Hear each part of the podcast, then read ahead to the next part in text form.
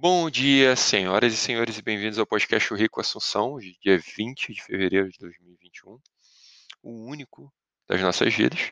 Então, bom aproveitar. E o assunto de hoje é, é o que nos faz seguir em frente.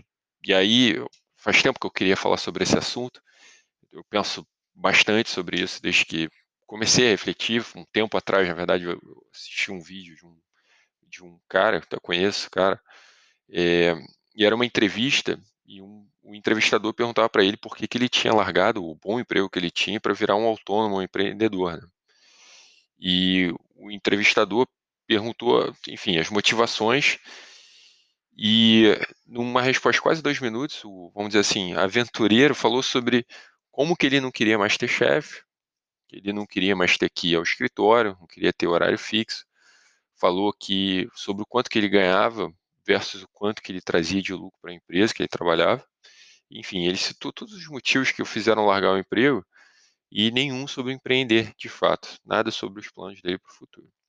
É, o outro casal que eu conheci que queria se mudar do Brasil queria porque o país não era bom o suficiente para eles. É, enfim, todos os problemas que a gente sabe que tem no Brasil, como é, violência, enfim, diversos, diversos motivos. O outro escolheu a profissão porque não queria passar sufoco, ou então mudou de curso na faculdade porque achava que não iria conseguir um emprego quando se formasse. E eu falo sobre finanças pessoais, eu me confronto sempre com isso. Né?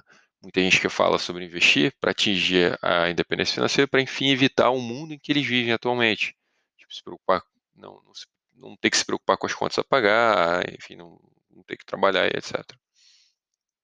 E eu acho que, assim, todas essas ações são excelentes, né? Ter coragem de ir lá e montar uma empresa, mudar de país, conquistar um bom emprego, atingir a independência financeira, principalmente, eu falo muito sobre isso. Tudo isso é ótimo, né? Quem é que, que vai dizer o contrário? Mas a questão é o que te motiva, o que te faz seguir em frente, né? E em todos esses casos que eu citei acima, são exemplos de pessoas cuja motivação é fugir de alguma coisa. É, e eu acho que existem duas formas de encarar a vida. Ou você vive fugindo de algo, ou caminhando em direção a algum lugar. E a maior parte dos empresários de sucesso, aí basta você ler a biografia, eles não estavam necessariamente fugindo. Eles sonhavam com as empresas deles, sonhavam com o que eles queriam construir. Eles tinham uma visão clara do que queriam, onde que eles queriam chegar. Mesmo que nem sempre soubessem exatamente como. Né? Não é sobre fugir, é sobre encarar, encarar de frente, ter, é, enfim, ter na consciência que é difícil, mas que você está afim de fazer aquilo. Você pode querer mudar de país porque, como eu, você quer viver novas experiências, quer viver a vida e sabe que tem muita coisa lá fora e você quer conhecer. Mesmo que você ame o Brasil, mesmo que não seja, enfim, nenhum dos problemas que você tenha consciência que pô, os problemas que tem no Brasil talvez não sejam mesmo lá fora, mas tem outros. Pode decidir empreender mesmo que você adore seu trabalho atual querer atingir a independência financeira para poder viver novas experiências, não para fugir das ruins que você está vivendo, mas para ter mais e boas. E, enfim, uma coisa também não necessariamente apaga a outra. É óbvio que né, tem duas faces na moeda. A questão é onde está o foco, né, onde você está focando. Ao mesmo tempo que a gente está indo e encontra alguma coisa, a gente está deixando para trás algum lugar. Mas o que está te fazendo caminhar? É chegar no destino ou sair da origem de onde você está. E eu acho que todos nós, a gente acaba, em algum momento da nossa vida, querendo fugir quando a gente está encontra numa situação é, desconfortável. Só que fugir não resolve o problema. Simplesmente porque a maior parte das respostas se encontram na gente mesmo. Quem hoje culpa o trabalho pode amanhã culpar a empresa que construiu. Você acha que uma profissão não é boa o suficiente, mas amanhã a nova profissão pode ser o problema.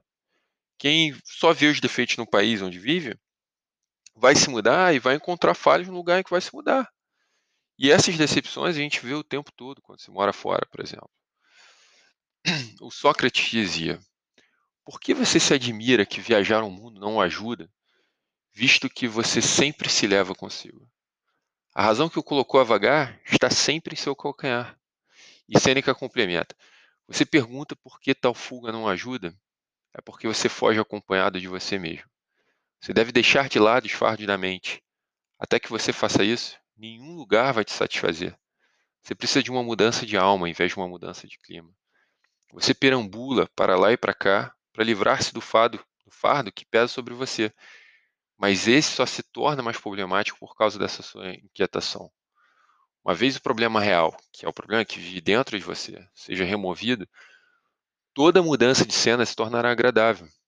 Embora você possa ser levado à extremidade da Terra, qualquer canto de uma terra selvagem que você possa encontrar, esse lugar, por mais difícil que seja, vai ser uma morada hospitaleira. A pessoa que você é importa mais do que o lugar onde você vai. Por isso, não devemos fazer da mente um fiador para um lugar só. Viva essa crença. Não nasci para nenhum canto do universo. Todo esse mundo é meu lar. É um grande Sêneca. Valeu, galera. A todos um grande abraço.